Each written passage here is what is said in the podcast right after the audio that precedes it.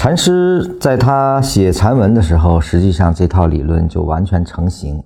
在他解答和书写的落笔过程中，他是根据大家的当时的基础，因机设法的去进行教学的啊。在他不经意间的一句话里，甚至就可以推导出他的一个模型中的很重要的点，比如下面这句：在 a 加大 A 加 B 加大 B 加 C 的这个模型中，那个小 b 是有可能小于次级别的。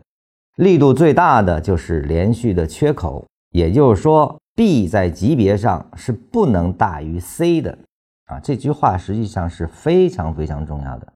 标准的背驰，我在我书里给过一个标准，我说 C 必须大于等于 B，才可以去判断这个 C 是否跟 B 产生背驰。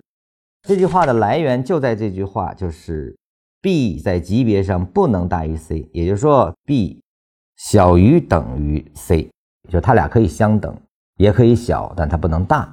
那么有了这个，你才能说什么样的背驰叫标准背驰，就是说 c 的级别大于等于 b，但 c 的空间小于 b 的时候，那就是背驰了。通过这句话，我们也能推导出我一直给大家在强调的一个动能公式。用它的表达叫力量最大的就是连续的缺口，那么就是说力量一定跟级别是成反比的，所以我说力量它也叫动能啊，这种力量表达叫动能，它是跟级别成反比的。那么相同的级别，谁的空间大，谁的动能强，那就是跟空间成正比。